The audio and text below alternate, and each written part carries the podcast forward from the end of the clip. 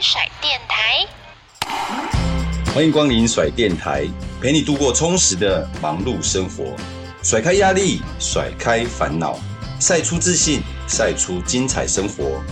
最帅最甩的甩电台，给你最闪亮的每一天。甩电台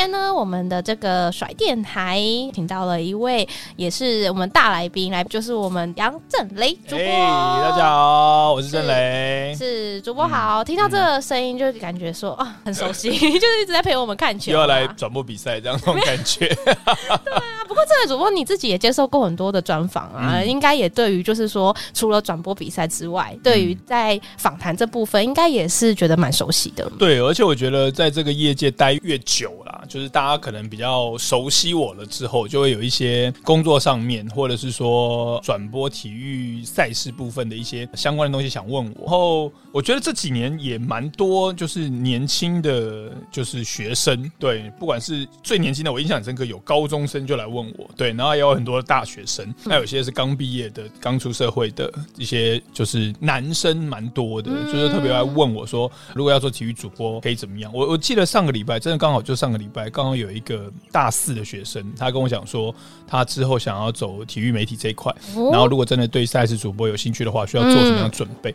那我就简单啊，他透过 IG 就是 Instagram 上面问我，就简单传讯息告诉他，然后我跟他讲说，大四如果你有些选修课，因为他现在的课比较少，对，那我就可以用闲暇之余做哪一些准备，我就大概提供了几点方向让他去做准备，然后很热心的在回应，就是这些，对对对，因为我觉得其实真的运动产业要需要多一点。人进来。是是关注很重要，对，我们需要有培养好的选手嘛，那好的教练人才，好的球团的工作，包括像竞选，然后还有像你们现在在这边的，我觉得球亚也是一个非常重要的单位，嗯，对，所以其实越多人进来，然后我们台湾的体育才会更好。没错，那我还蛮好奇，就是像因为我们现在甩电台是 Podcast 的节目嘛，那我很好奇说，哎，那磊哥，你平时呢会不会也去收听一些什么 Podcast 节目？因为现在那个运动类型的也很会，其实。会，我其实自己听。听 podcast 的话，当然有一些朋友的 podcast 在体育类，比如说呃，奎哥他有录一个跑步，不要听。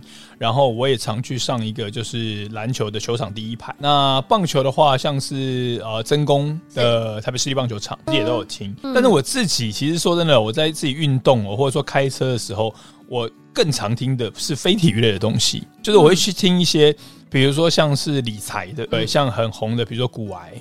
对，然后我会听像呃吴淡如淡如姐的，她讲一些人生上面的一些道理的东西，我觉得其实蛮有趣的，嗯，因为这些人都是在某其他比如说非体育行业的一些专精的东西，我觉得我可以听他们分享一些他们的那种故事或者说经验，对，因为我可能没有类似的东西，所以我说哎去听一听其实也不错哦，接触不一样的类别，对我喜欢。我刚才期待那个雷哥可能会讲到我们的甩电台，好，没关系，我刚开始啊，对不对？也没有雷哥，我们也是有累积一些。你们真的有一些了吗？有啊，我以为一开始是那个那个思琪思琪才刚推出的，不是吗？呃，是啊，但是我们现在陆续就有邀请其他的来宾。你们现在有几集啊？我们现在雷哥，你这一集播出的话，我们大概已经累积了快十集了。有这么多？有有有哦有。哇，那我真的要回去改一下进度。对，真的，说真的，哇，那你们已经邀请到十位不同的来宾来录节目，就是每一位来宾可能会分好几集这样子，就依照他的那个内容了。对，那我们有慢慢在累积素材当中。哦，我相信之后甩电台的那个订阅数，对，还有什么五星推爆的数，一定应该会突破。对，我觉得有磊哥今天来跟我们分享很多，我相信应该也会啦。那磊哥，我知道你最近有推荐一本新书，嗯，叫做《无所设防》。对对，那这本新书呢，就是在讲就是一个什么样的故事啊？因为我们知道是它算是自传类，它算是 对，算是自传，算是就是 Scottie Pippen 本人所啊口述帮他写的一本书。那因为我刚好也是从去年翻译了第一本的书，嗯，那所以一开始跟翻书就是艺书这个算是这个领域一些配合。那呃，所以我就开始接触一些呃，就是国外的书，然后特别是 NBA，因为。一般平常我在转播，对。那这本书我觉得蛮特别的是，Scottie Pippen 是我我从小很喜欢的球员，我非常喜欢这个球员。当初那个时候公牛时期，很多人都会支持呃 Michael Jordan，对，对，因为他最有名，对，最大咖的那个。但是我那个时候除了当然我也喜欢 Michael Jordan 之外，我我就很喜欢 Scottie Pippen。呃，如果说真的，那个时候比较起来，我反而是比较喜欢 Scottie Pippen，跟 Jordan 比起来，嗯，因为我就觉得这一名球员他打球很有自己的风格，然后而且他的身材，然后 even 是他的长相都很有自己的特色，个性，对，很很有个性，就很特别啦，对，那所以我就觉得说他又做一些，就是你会觉得一般人。不一定做得到的事情，比如说他也有 Jordan 那样子可以飞翔的能力，但他的这个臂展，然后他的防守功力又感觉起来比 Jordan 更有威力。嗯，对。那我觉得他跟 Jordan 之间的配合，就是没有他，Jordan 可能也没有办法拿到六次冠军；没有 Jordan，他可能也没有办法释放他的天赋。我就觉得，呃，Scottie Pippen 是我小时候其实蛮喜欢的一名球员。那这本书出来的时候，其实我那个时候跟堡垒的 Bruce，我就跟他其实。一确定说，他跟我讲说他手上有这本书的时候，那我就说。你有找到翻的人吗？反正因为我想要翻，对。他说、啊：“我已经找到，不好意思，哥，这样。”我说：“那没关系。”对，我说：“你出来你一定要给我一本，对，因为我也想看一下这样子。”对，然后这本书我觉得我大致的、快速的看过一遍，我觉得内容有很多很新奇的东西。那我觉得这本书主要推出的重点是 Scottie Pippen，他有点想要去解释或者说去洗刷一些过去可能人家对他的有一些比较对误解，就是说或者说对他的一些印象比较不好的印象。因为包括像是 Michael Jordan 的自己的书或自己的电影相关的这些东西，可能大部分都比较着重于在 Michael Jordan 身上。那他就觉得，我觉得变得有点忽略，而且我觉得他的生涯是有点可怜。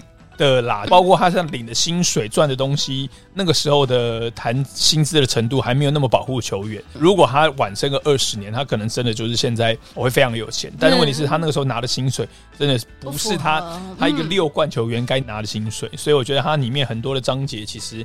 有在讲一些过去发生的一些事情，然后他想要啊做一些的澄清，做一些的解释，讲一下他的看法。或许他也不太 care 别人怎么看他了，当然也不要说是澄清或解释，他就是想把这些东西用他写的书，用他的角度。把这些东西写出来，所以我觉得，如果你喜欢 Scottie Pippen，或者说你欣赏这名的球员，当初那个时候算是我们这个六七年级那个时候的一个共同的回忆。对，就是那个时候，就是有点像现在的 Curry，现在的 LeBron。对，那你可以给这本书来看看。对，我们知道雷哥其实之前有翻译过其他的这个相关的书籍嘛，那所以对于翻译这一个就是书的这个部分啦，对你自己也是蛮有兴趣，就是投入在阅读这些运动球员的故事。对，特别是我觉得音乐翻译。书主要就是因为是原文嘛，就是英文嘛，那。呃，我这几年播 NBA 真的播了蛮多。那从小其实也就看 NBA，对，所以 NBA 球员的故事，我觉得其实蛮有趣的。那第一本书翻的是这个目前效力于密尔瓦基公路队的 Giannis Antetokounmpo。Giannis 基本上我没翻这本书之前的时候，我可能认为他是一个呃，就是打球也非常出色的球员。但你翻了之后，你发现说他有很多童年的故事，有他的自己的这个有点像是成长的历史，还有包括他为什么在场上会有这样子的球风，其实跟他的。个性都有蛮大的关系，所以看这一本书，我觉得都或多或少可以去了解这名球员。那我在转播上面也蛮可以分享一些小故事的，对，所以。呃，因缘际会之下，我就翻了那本书。那我觉得翻了之后，我就觉得，哎、欸，这个工作其实蛮有趣的。因为加上我在四年前的时候，呃，离开了原来的公司，等于说是我现在在呃接案的部分是比较自由的。嗯，那我就觉得说，翻译这个东西，哎，我真的就带了一一本电脑。像那本书，我有一段时间是我是在海滩旁边，就是在海滩，对，就是在海滩去。东南亚的海滩旁边坐着，然后打开电脑在那边翻译。哇，对，那我就对对对，我就觉得说，哎、欸，那这个 工作其实蛮有趣的，就是说我可以在那样子的环境工作，但是我同时又可以在。就是那个那个海滩旁边去享受一下这样子海滩那个海风啊，这样子，我觉得是蛮不错的。所以我就觉得，哎，艺术这一个。对我来讲，好像是一个不错的选择。我可以不受时间或者是说空间的限制，我可以到世界各地。我旅游的时候也可以工作，就带着走，然后去可以去。说我只要一本电脑就可以了。那其实刚才磊哥有提到，你四年前有离开就是电视台的工作嘛？嗯、那现在目前是属于比较自由接案。那我们也可以看到，就是各大不管是网络的平台啊，还是说在转播台上啊，都还是可以看到磊哥的身影。这样，嗯、那你自己觉得，就是现在身为这种自由接案的自由度啊，跟你的这个工作的是不是就是？是可以接触到的领域又更多元了呢？对我来讲，我觉得在公司体制跟离开公司体制当 freelance 的差异差异，或者说比较的话，各有优缺点。对，就是我刚好离开。没多久，疫情就爆发了。哦、对，COVID 爆发，当然对于我们台湾的运动产业是有蛮大的影响，因为那个时候几乎都是停摆。对，甚至国外也是，嗯、对，是全球都是。对，那你那个时候播的比赛比较少，然后呃接的 case 比较少，你自然收入就会比较低。哦、所以这个的确是呃有被影响到。但如果你待在公司体制，你就有这样的保障，嗯、就是说，even 是那个时候没有赛事，但问题是因为你在公司体制，你有被保护着。所以我觉得一定都有好有坏。可是对我自己来讲，我觉得整体来看的话，嗯、我觉得。好处是多于这个缺点的，优点是多于缺点，哦，比较享受现在的生活。对，就是我比较喜欢现在的生活。哦、那其实这个是跟我之前看的一本书也有点关系，嗯、就是这本书大家一定也都知道，就是《穷爸爸富爸爸》这本书。那他就有分象限嘛，如果看过的人就知道，就是说你必须要从劳工，然后到一个就是说你为自己工作的人，然后再来你都要去当呃投资者跟企业家。那我那时候就觉得说，哎、欸，听起来是蛮有道理的，嗯、而且我自己也是。比较想说，哎、欸，我要去尝试一些其他的事情看看，嗯、所以我就觉得说，嗯、呃，那是时候做一些改变。这几年下来，我就觉得说，哎、欸，其实这这边有优势的地方。嗯、然后像我刚刚所提的，就是我可以到海边去工作，对，欸、这个就是我觉得就是 对蛮自由的地方。嗯、对，所以我觉得当然看个性，因为像我有一些好朋友，那他们的个性比较没有那么。觉得说可以这样子，那他们就觉得说有一点，就就就有人跟我讲说，你为什么要离开呢？对啊，对啊，然后你不觉得对对对，在在在公司比较好吗？对对对对，这样子。所以我觉得当然看你的个性啦，对你喜欢的或者说你适合的，你怎么样去做选择。是，那我自己是觉得说，我觉得这个选择还不错。对，那我应该也会持续这样下去。嗯，我们也可以看到，就是磊哥在不同的这种转播经验当中啊，感觉你都因为经验很丰富了，所以都面对很多的那种。挑战，然后突发状况都很游刃有余，但是我还是很想要问的是。磊哥，你有没有觉得你目前啦在转播这种赛事？因为赛事是很及时的嘛，嗯、就当下 live 出去就不能修剪。你有没有遇过那种很让你哎、欸、突然有点措手不及的那种突发状况，让你印象很深刻？措手不及的对啊，就是突然你需要突然要反应过来。对，其实蛮多的，蛮多的。就是说转播比赛也有，主持也有，然后就是有一些你比较不太可预期的状况，嗯、比如说呃，我印象中想到是。之前有一次转播的时候，球场停电，嗯，这个就是你没有办法预期，哦、对。然后包括像是你转播比赛的时候，嗯、如果出现一些冲突，然后或者是说一些比较特殊记录的产生，嗯，这些情况之下都是让那场比赛独一无二。嗯，那你那个状况的时候要该怎么样去做转播？我觉得我并不是每一次都处理的很好。对，就比方说，你不是游刃有余，办法把那个现场的状况是，因为你无法设想到，对不对？你就突然，对对对，所以这个其实有时候赛事主播还蛮考验对啊。临场反应的。我觉得这些东西都是一些经验的累积。是，那我觉得你其实也有好处，就是说你可以训练你的反应能力，然后你也慢慢的知道说，呃，转播赛事，说真的，你在赛前做再多的功课，你也没有办法预测这场赛事会长什么样。是，对，所以我觉得对于我来讲是蛮是一个挑战，这个挑战也蛮好玩的，因为这么多年累积下来的转播经验，大致的状况你可能都看过，对，所以基本上你你你处理的，你不要说一百分了，但是你处理。可以起码有那样一定的水准，及格分数。对，就是说你再怎么样不会整个乱掉，或者说你不知道怎么样去处理，你大概都知道说哦，我应该要怎么对。所以整体来讲，你还是可以呈现一个不错的内容，但还是要缴学学费。对，就是就是你要碰到你才知道啊，你没碰到你怎么会知道？没错没错，所以我觉得这个东西都蛮有趣的。那我觉得有趣的是，因为磊哥有转播像棒球啊、篮球嘛，主要这两大赛事。对，那这两大赛事在主持上面的 tempo 或者是说风格来讲，你自己有没有怎么样去区分？比如说哦，我现在是棒球比赛，有我会进入那个状态。对，我每次在球季交接的时候会遇到啊，对，所以就就会切换上面有问题。对，你说的问题是。就是我会切换比较不过来，比如说最近现在是我们五月嘛，对，五月录音，四月中华职棒才刚开打，那我就会在中华职棒的场去播中华职棒的球赛。那我现在是比如说像中信兄弟的 Twitch 频道，就网络频道在转，那我就会出现，就是像我觉得，我觉得今年我播的第一场的。棒球比赛，嗯、我就觉得我播的内容我节奏很怪，嗯、就是因为我可能播篮球播久，篮球比较快，棒球比较慢。那篮球你就很这个及时反应就要快一点，然后棒球你就有很多空的时间可以补充你的资料。对，所以其实你会。每次在切换的时候，每年的大概差不多三四月，就是棒球要刚开始的时候，你必须要从篮球慢慢调整成为棒球。对，你那个你又不能完全抽离，因为篮球还在持续当中。对。然后每年的年底呢，是你棒球告一段落，篮球要开始的时候，你又要赶快从棒球切换成篮球。我觉得这个是这个有一点困难，但是多年累积下来，你又发现说，哦，你大概知道是怎么样子。所以其实就像有点像我前面讲的，呃，你好像是可以 handle 到百分之六七十的分数没有问题。那怎么样迅速的切换过来？比如说像我今年转的第一场啊、呃、棒球的比赛，我就觉得节奏上面好像没有那么好。那但是问题是你转了之后，你就发现说哪边要做调整，所以你的第二场、第三场就会慢慢、再回来，对，就再回来。那、嗯、你每年都是这样子的 tempo，是其实每年都还是要去做一些挑战。而且毕竟现在我觉得啦，转播的平台已经在做改变了，不是在完全电视上面可以，你只能看电视上，你很多网络都真的现在，我觉得很多人看比赛。就是拿着一个手机，对，就是我用手机看嘛，对啊，我用手机看，我现在手机也够大，嗯，对，那我也可以看比赛，而且我随时随地都可以看。捷运上面，我在开车的时候，我在我在我在外面走路跟朋友吃饭的时候，其实基本上我想要看，我就可以把手机打开来看。而且有人会习惯看留言啊，就是一些网友的互动啦，就是大家的讨论这样子。没错没错，像你们在转播这种，就是像 Twitch 这种，应该也是会去参考一些就是留言，大家在讨论的内容。我现在其实我觉得网络转播应该是未来的一个主要趋势，因为当然看电视。你可以呃看这个大荧幕，对对，但问题是说现在的网络你也可以看大荧幕啊。现在的电视或者是说任何的 呃，应该说是不管是 iPad、平板这种，还有电视，还有电脑，很多都有内建，比如说 Twitch 啊，内建 YouTube 啊这些东西。对，你基本上你就算要看 YouTube，你也不是不是一定要用手机，对，你可以用电视打开来，只要你家里有网络的去看的。那所以基本上就是我认为网络上面的转播应该是一个趋势，就是大家可以留言，那你可以。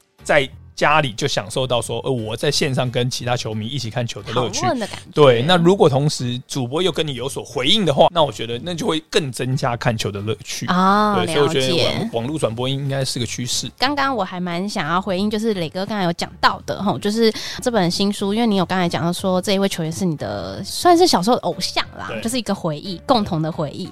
那我觉得对很多喜欢运动的男生来说，应该像《灌篮高手》这部漫画，应该也是很多回忆。那他是磊哥，你曾经的 青春的热血代表吗？他算是吗？那你以前也是有追过这部漫画？基本上男生不太有，不太有可能不追吧？对啊，不追我就觉得应该算是少数的。对，就是我那个时候真的就是，我记得印象是我小学的时候，然后《灌篮高手》开始推出，然后那时候一开始是同学在看，我没有在看。那我后来发现，我我记得我印象中是漫画的第十集、第十一集那时候开始说，同学都在看，那我看一下好了。那我记得那时候那时候第十集、第十一集画的是啊，湘北队那个翔阳有藤真的那那那段，然后我就在那边看，就觉得说哇，这个漫画看起来蛮蛮好看的哦。而且我觉得啦，就是我之前给我的印象是觉得那些漫画画这个选手们在出手或者说在身体上面那些投篮的动作、切入的动作，不是那特别的到位。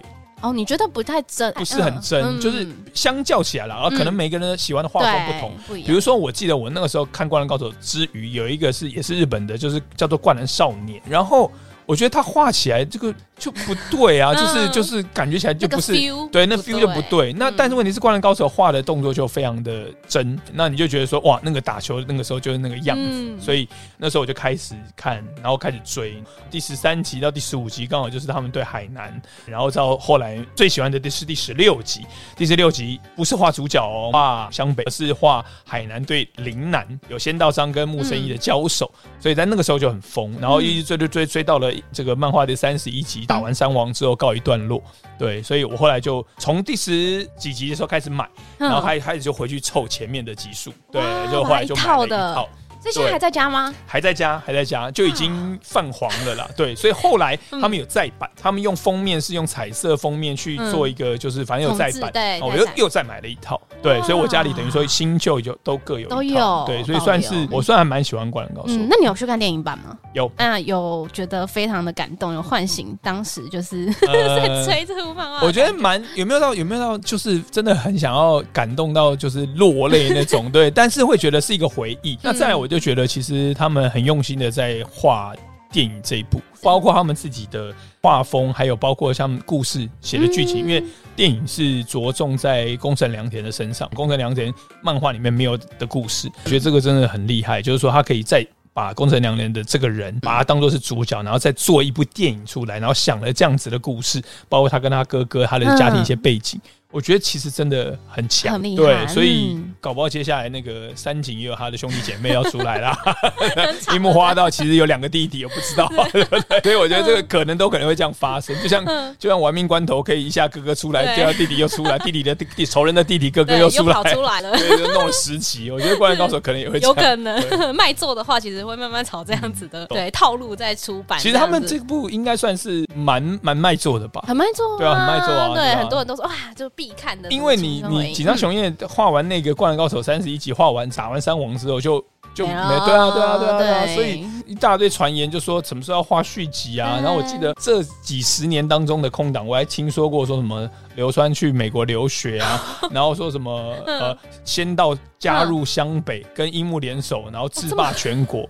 然后三井出车祸 挂掉，对，就是就一大堆这种乱七八糟传言。不出，大家就开始对，大家开始 臆测这样子怎么样，怎么样，怎么之类的各种路的传言这样子，还蛮好奇。就是除了运动之外啦，你自己平常会有什么其他的兴趣吗？比如说像看漫画啊，收集什么换公仔啊这种类似这种他的这种兴趣吗？小兴趣。兴趣的话，如果是跟体育比较相关的。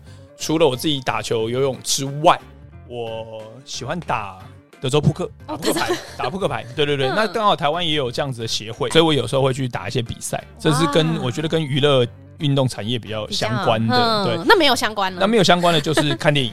对，我喜欢看电影。对，那我就喜欢看各式各样的电影。对，其实大大小小国内国外的电影我都喜欢看。对，然后因为现在网络很发达嘛，有时候你滑到那种什么说五分钟看完什么什么电影之类的，就会不知不觉。对，就是你会看，然后你会发现说，哎，好像这部电影蛮有趣的，我就会去网络上找，就比如说 Netflix 上面有没有啊，Disney Plus 上面有没有，就会把它弄出来看。当然去电影院我也蛮喜欢的，就是说因为电影院那个氛围又不一样，包括像有一些特效比较好的电影，我就会去电影院里面看。像最近电影。院里面看的最新的吗？最新的一部是什么啊？我有点忘了。哎，华纳最近有出一个什么？我看了一个《金牌拳手》，我是蛮享受去电影院里面看看电影的感觉。那个氛围，对，就是说你买一个小零嘴啊、爆米花、热狗之类的进去，然后看完了一场电影。而且我觉得啦，嗯，每一部电影应该你都可以从其中去获得一些东西，获得一些启发，不管是温馨小品或者是一些剧作什么的，我都觉得他应该会对你都有。或多或少的一些帮助，嗯，对，你可以获得一些启发，嗯，一点想法这样子。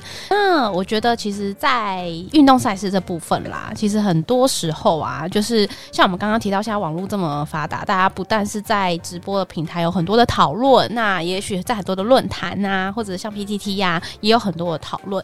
那磊哥，你自己会去看，或者是说去看，比如说自己转播的比赛，有没有什么相关的一些讨论？会去看这样，或者是去爬文？相关的一些留言啊，或者是网友对于你转播的一些反应嘛？你自己会去看这些东西？我会，我会，就是说，或像是现在很流行的 D Car 是 PDT，其实我都会看。哦、对，就是如果有空的话，会看一下大家现在在讨论是什么东西。哦，热门的话题，我觉得对，主要是看大家在讨论什么东西。嗯、当然有一些留言或是有一些讨论会讨论到主播跟球评。对，对，那当然我也会看。对，我也会看说，比如说他们觉得谁播的好，谁播的不好啊，主播球评应该怎么样怎么样制作。我觉得就是会去看一下观众们他们想要讨论的东西是什么，因为我觉得网络转播就像我刚刚说的，应该算是一个趋势。你在转播的时候，如果有球迷朋友去做一些反应，你能够跟他互动，会增加那种观看的感受。所以球迷朋友的心声，我觉得可以透过网络上面去知道嘛。那他们喜欢看什么，他们不喜欢看什么。我以前是觉得每一位的球迷讲的东西都蛮重要的，我必须去去参考，嗯，对，然后去看说，哎，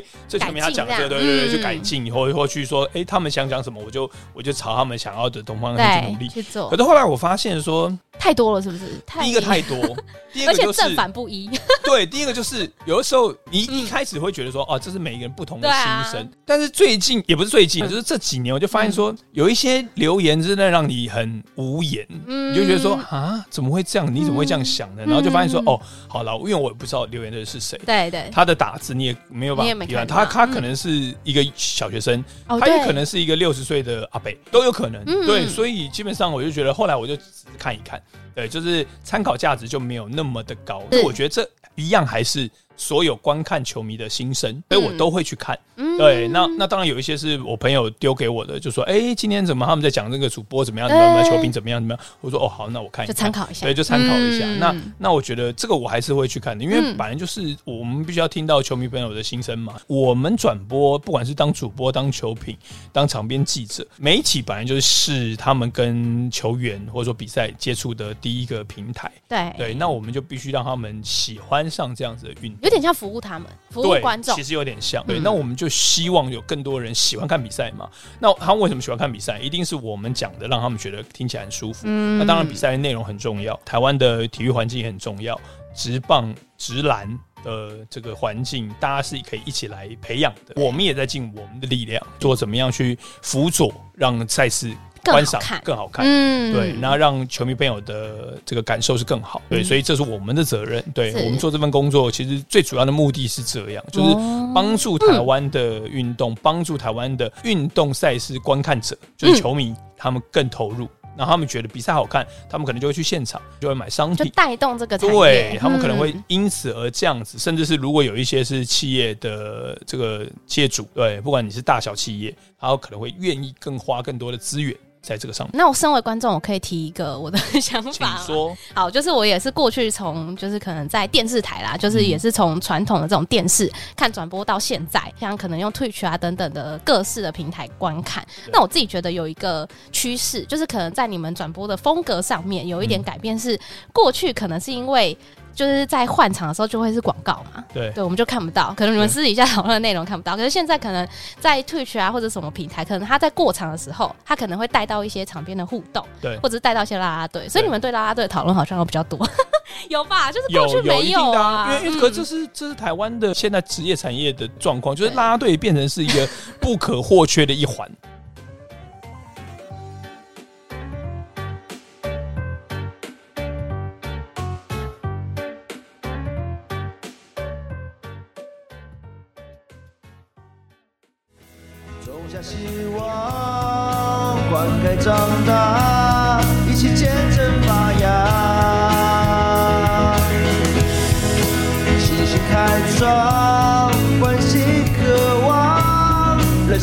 的赛场。就算不知道梦多遥远，曾经的步伐不曾改变。相信只要能携手往前，就能抓住希望的光点。